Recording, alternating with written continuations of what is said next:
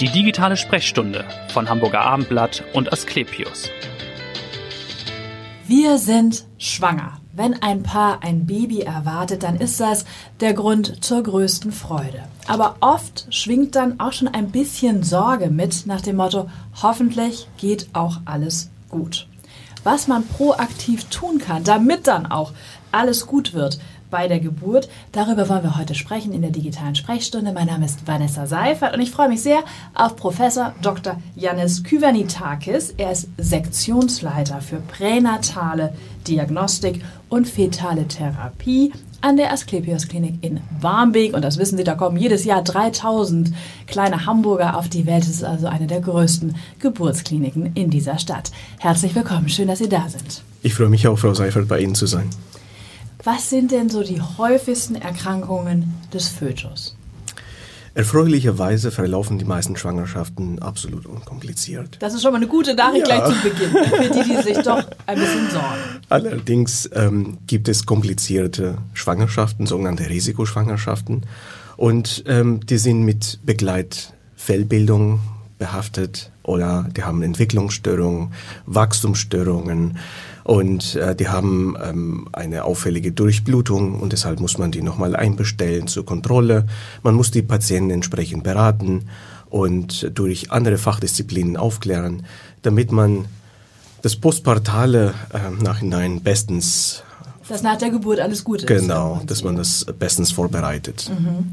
Können Sie mal vielleicht zwei, drei konkrete Fälle nennen aus dem klinischen Alltag, wo Sie Mutter und Kind extrem helfen konnten mit der Pränataldiagnostik, weil es geht ja eben auch darum, die Sterblichkeit natürlich so gering wie möglich zu halten. Genau, das ist ähm, also zum einen sehr häufig die fetale Wachstumsrestriktion.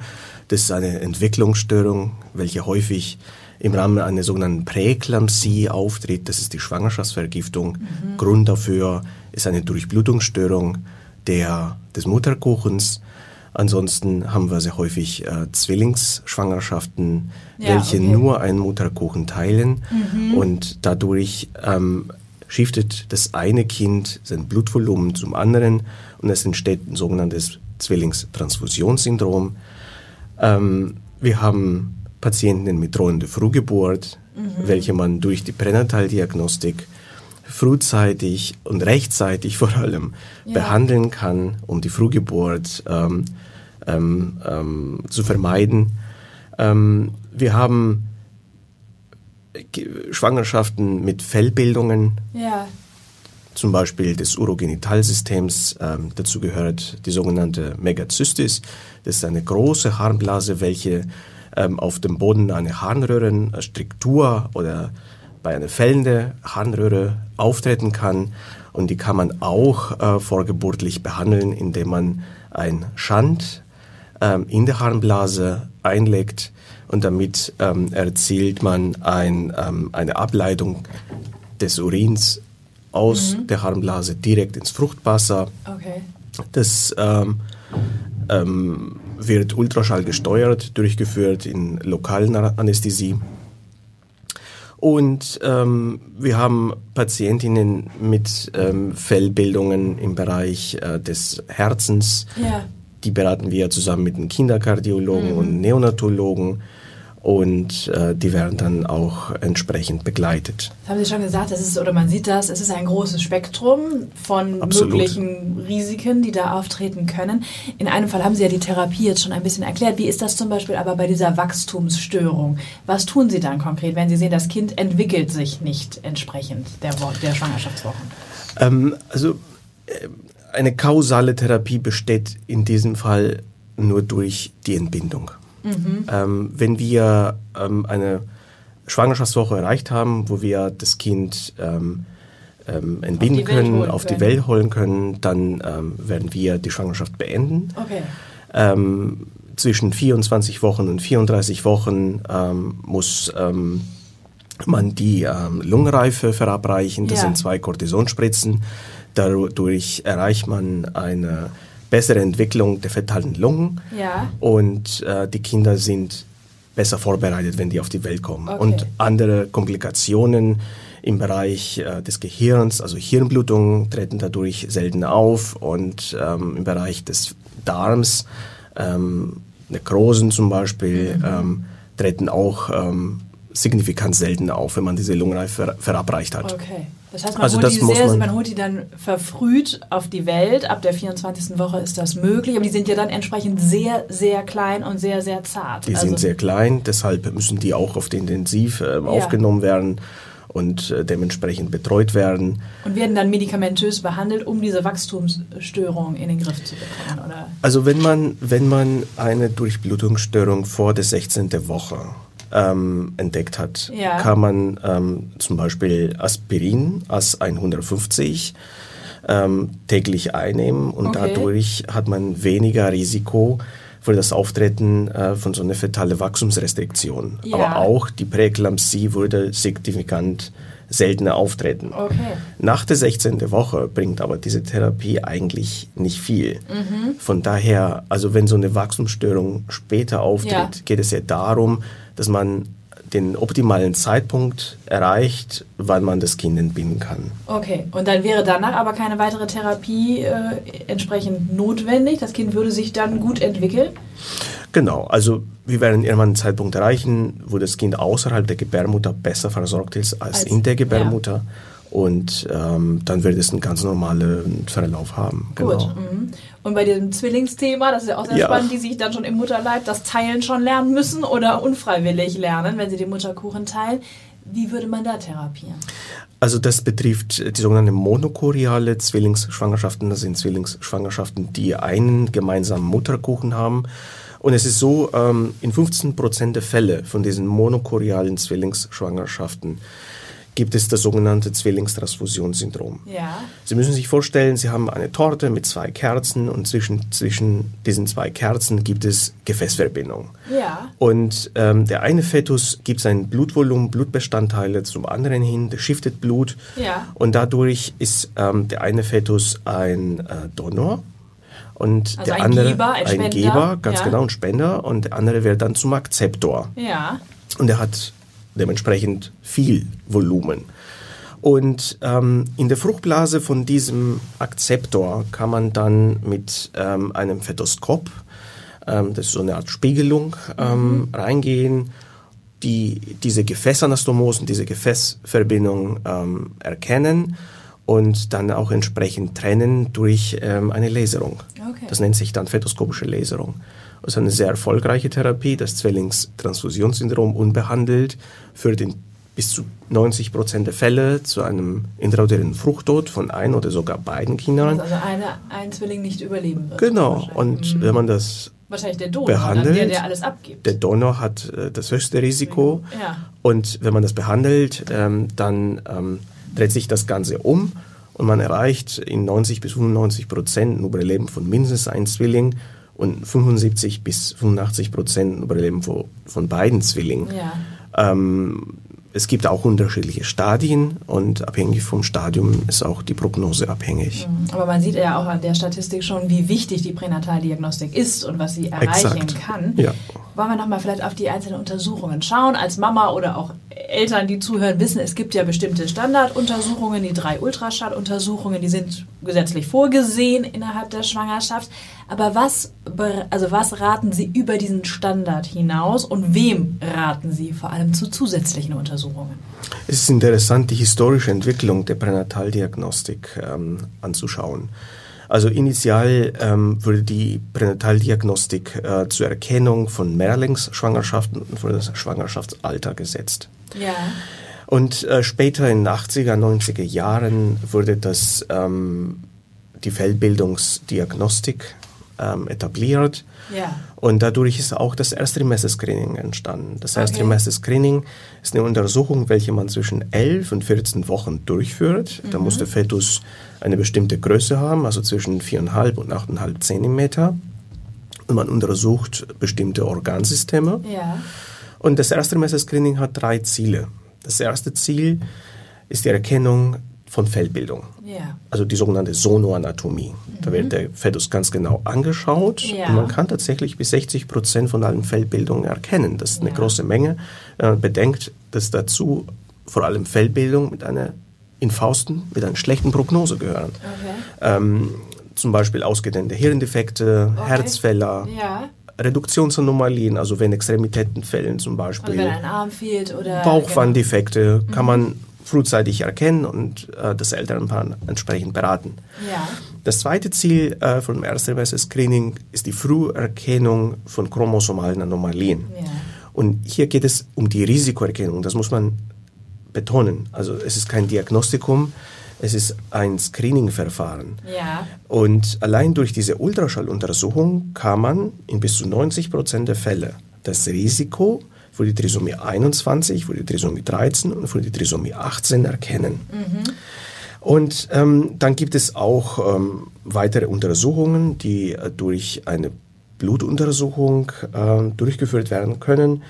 Ähm, in 90er Jahren und Anfang der 2000er Jahren hat man äh, die Biochemie ähm, regelmäßig abgenommen. Das ist das erweiterte Erstrimester-Screening. Dadurch ähm, lässt sich die ähm, Aussagekraft äh, für diese drei chromosomalen Anomalien ja. bis zu 94 Prozent verbessern.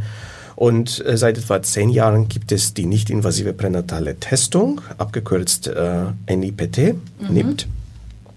Und man kann durch eine Blutuntersuchung der Mutter zellfreie DNA-Fragmente des Fetus untersuchen lassen ja. und dadurch in bis zu 99,9 Prozent der Fälle das Risiko für die Trisomie 21 und für die Trisomien 13 und 18 erkennen lassen. Ja. Und, und, das, genau, und das ist jetzt eine Untersuchung, die dieses Ersttrimester-Screening, das Sie ja vor allem Risikoschwangeren dann empfehlen, richtig? Ich würde es Oder all, fast allen, allen Patientinnen, ja also es ist schon ein primäres ja. Screening, genau, unabhängig. alle, ne? Genau. Ja. Das wird auch neuerdings von Krankenkassen übernommen ja. seit Juli. Okay, also ist, genau. Und äh, es ist eine wichtige Untersuchung. Genau. Ja. Und äh, wenn wir nochmal auf diese Risikoschwangeren kommen, wer ist das? Ab 35? Obwohl man ja in der Großstadt sagt, das ist ja früh, 35 fürs erste Kind. Durchschnittliches Medizinisch Alter. Medizinisch ist es trotzdem alt. Oder? Ja. Genau, ja. statistisch gesehen ja. hat man ein Risiko für eine chromosomale Anomalie. Mhm. Also das maternale Alter ist ein Risiko, auch übrigens äh, das Alter unter 18 Jahre. Also sehr jung oder über 35. Genau, richtig. Auch wenn das mittlerweile ein durchschnittliches Alter ist. Ja, ja. Ansonsten ähm, mutterliche Vorerkrankungen, ähm, dazu gehörte Diabetes mellitus, ja. ähm, Bluthochdruck, ähm, chronisch entzündliche ähm, Darmerkrankungen, mhm. Herzfäller der Mutter, äh, auch weitere Autoimmunerkrankungen ähm, des Nervensystems. Und äh, da muss man die Patienten entsprechend betreuen. Genau. Über das Erstrimester-Screening haben wir gesprochen. Dann gibt es die Feindiagnostik, die sogenannte. Das ist dann etwas später, ne? 18. bis 22. Woche. Können Sie erklären, was man da erkennen kann? Also in der Feindiagnostik untersucht man nicht nur Organsysteme, wie beim Erstrimester-Screening, sondern man untersucht ganz genau Organanteilen. Zum Beispiel allein die Untersuchung des Herzens ja. nimmt etwa zehn Minuten in Anspruch. Mhm. Die sogenannte fetale Echokardiographie und man untersucht um die 30 Eckpunkte äh, am fetalen Herzen.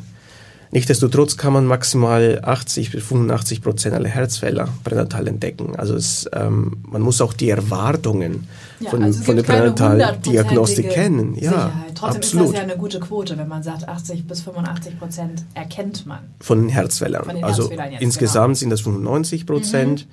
Aber Herzen. dennoch gibt ja, ja. es Fellbildungen, die man nicht immer erkennen mhm. kann. Das ist richtig. Okay. Vielleicht, Sie sind ja auch schon ein erfahrener Arzt. Was sind so äh, Fälle, die Ihnen in Erinnerung geblieben sind, wo Sie gesagt haben, das war komplex. Da mussten wir im Mutterleib operieren. Da ging es irgendwie tatsächlich um Leben und Tod äh, des Säuglings oder der Mutter. Gibt es da einen Fall, den Sie mal schildern können, wo Sie sagen, das war schon sehr kompliziert? Ja, also in Barmbek ähm, sind wir Referenzzentrum für äh, die Luto. Ludo steht für Lower Urinary Tract Obstruction, das habe ich auch vorhin angesprochen. Die Megazystis ist ja. das Symptom davon, also die riesengroße Harnblase. Also, das Problem ist, dass äh, diese Fetten nicht äh, urinieren können, die können kein Wasser lassen.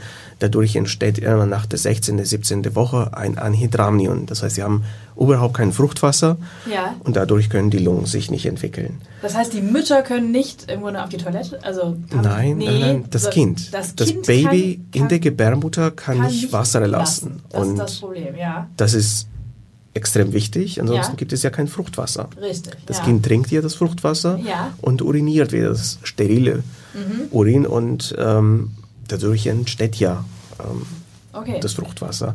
Und ähm, wir haben einige ähm, Patientinnen betreut und jede einzelne Patient ist ein Einzelfall, muss man sagen. Also man muss schon am Ende ne? eine individuelle Entscheidung treffen und das äh, macht die Sache sehr schwierig. Ja. Wir beraten die Patienten in Barmbek äh, gemeinsam mit den Kindernephrologen. Ähm, da haben wir Herrn Professor Kemper an Bord, ist einer der führenden Spezialisten äh, bundesweit und ähm, auch gemeinsam mit äh, Frau Dr. Schmidtke, unserer Neonatologin äh, Ja. in Acker Barmbek. Und am Ende treffen wir eine gemeinsame Entscheidung. Ja. Aber gleichzeitig muss man auch über die Grenzen von jeder fetalen Therapie auch aufklären. Also ist nicht jedes Kind dafür geeignet. Es gibt Kinder, welche zusätzliche syndromale Erkrankungen oder ähm, Fellbildung oder chromosomale Anomalien haben Ja. und die kommen dann für diese Therapie nicht in Frage. Okay. Und damit ich auch Ihre Frage beantworte, Ja, dass man wir nur einen hatten konkreten Fall. tatsächlich eine Patientin gehabt und hat sehr lange den Schwangerschaftsabbruch überlegt. Ähm, Und ähm, der Fetus lag zwei Wochen lang in einem Anhydramnion. Und in der 16. Woche hat sie sich dann doch für die fetale Therapie entschieden. Es ist am Ende eine Entscheidung der Mutter. Ja. Und ähm, Und sie hatte das überlegt aufgrund dieser Diagnose oder aufgrund anderer Faktoren auch. Dass du Das war das erste Kind. Sie Ja. hatte lange Kinderwunsch. Ja. Ähm, sie war 40 Jahre alt und ähm, sie hat sich dann am Ende doch für die Therapie entschieden. Ja. Haben wir auch erfolgreich durchgeführt. Ja. Ähm, und ja, wir haben immer noch Kontakt. ja. Ähm, Und es ist ein ganz kind. normales Kind. Also, Es ist ein ganz normales Kind geworden. Es ist Ja. mittlerweile zwei Jahre alt. Ja. Und äh, ohne diese Therapie wäre das Kind jetzt nicht lebend auf die Welt gekommen. ja. Und wenn das Kind dann aber auf die Welt kommt, hat es keine weiteren äh, Komplikationen. Also das ist dann behoben oder muss das Kind Das- noch besonders. Äh, Das kann man so nicht sagen. Ja. Also diese Kinder brauchen schon langfristige Betreuung durch einen Kindernephrologen. Der- Ja. Deshalb werden die auch vorgeburtlich angebunden. Man muss diesen Stent, den ich gesetzt habe, Ja. vorgeburtlich entfernen. Das ist ähm, auch eine operative Maßnahme. ja. Und abhängig von der Ursache von dieser Luto ähm, stehen auch weitere Operationen Mhm. Für ähm, das Kind. für das Kind an. An. Äh, an. Ähm, das heißt also, dieses Kind hatte eine Harnröhrenatresie, also die Harnröhre war überhaupt nicht ähm, gebildet Okay. und äh, die müsste dann rekonstruiert werden. Das heißt, es wurde dann noch zweimal operiert. Und in welchem Aber- Alter kann man das dann machen? Kann man das, Das- schon in sehr frühem Alter dann machen? Also tatsächlich ähm, haben wir in diesem Fall diesen Schand ein Jahr lang äh, äh, im Kind dann belassen. Ja. Und es hat über diesen Schand Urin gelassen. Ja. Und es wurde im Alter von einem Jahr operiert. okay. Ja, Okay. genau. Okay, und dann stünde aber noch eine weitere an und es müsste weiter im Grunde kontrolliert werden. Es muss weiter kontrolliert werden, genau. Die fetal, Jahren, ne? also Ja. die, die, die Nieren, des Nieren? Neugeborenen dann müssen kontrolliert werden.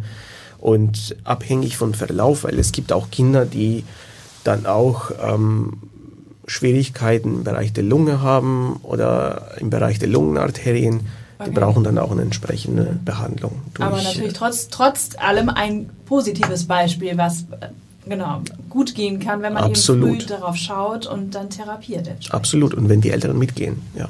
Richtig. Und wie ist da Ihre Erfahrung? Wie oft gehen die Eltern mit? Oder das ist wahrscheinlich sehr individuell dann auch. Aber Also am Ende ähm, entscheiden sich etwa 50 Prozent der Eltern für die fetale Therapie. Ähm, 20 Prozent ähm, entscheiden sich dagegen und ähm, entscheiden sich für das expektative Vorgehen und machen weitere Kontrollen. achso, die sagen, okay, keine Therapie, wir, Keine wir Therapie, Bleiben, wir bleiben einfach so, genau, ja, und am gucken, Ball. ob es klappt. Und ja. 30 Prozent entscheiden sich tatsächlich für einen Schwangerschaftsabbruch. Ah ja, okay. Ja.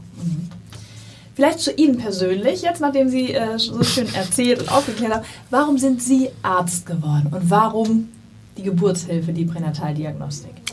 Also hier hat sicher, sicherlich mein Vater eine große Rolle genetische gespielt. Disposition. Ja, kann man auch so sagen, ja.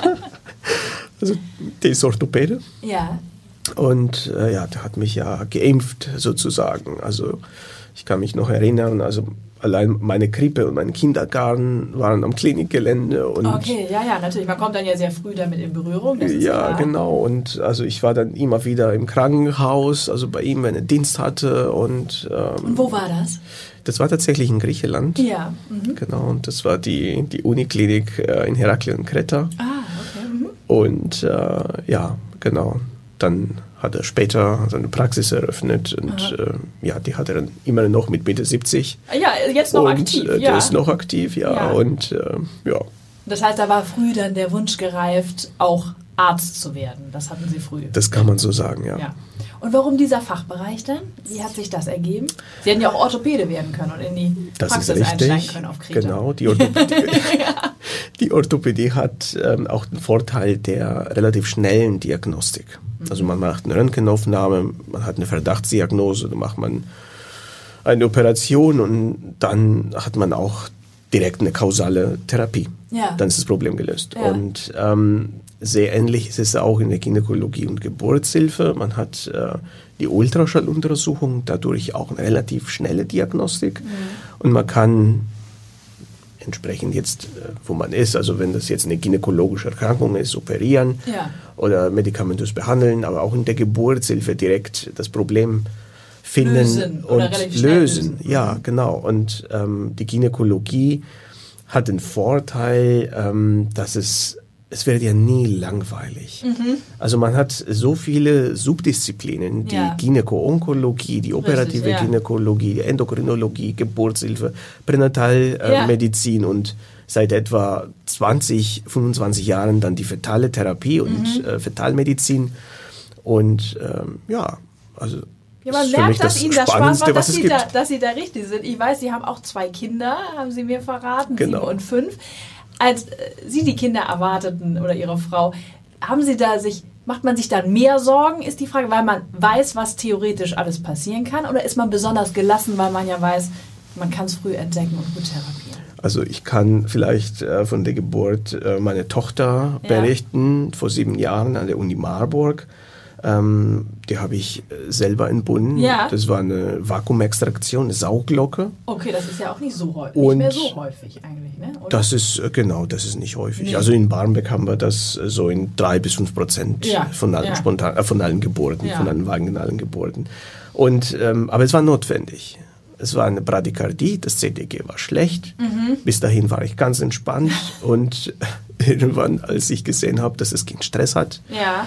ähm, ja, Hatten Sie auch, meine ja, Frau Sie gesagt, Stress und Ihre äh, Frau auch. Ja. jetzt ähm, ist Schluss und Ja. äh, ich habe die Sauglocke genommen und das Kind entwickelt. Okay, das ist ja auch alles, alles gut gegangen. Aber war dann auch eine stressige Es Geburt. war eine stressige Situation, ja, genau. Aber genau. Aber dennoch sehr erfreulich. Ja, sehr schön. Ich danke Ihnen ganz herzlich, dass Sie hier waren, dass Sie so gut aufgeklärt haben. Ich danke auch. Ihnen fürs Zuhören und hören Sie gerne wieder rein in die nächste digitale Sprechstunde. Vielen Dank. Bis dahin. Dankeschön. Dankeschön.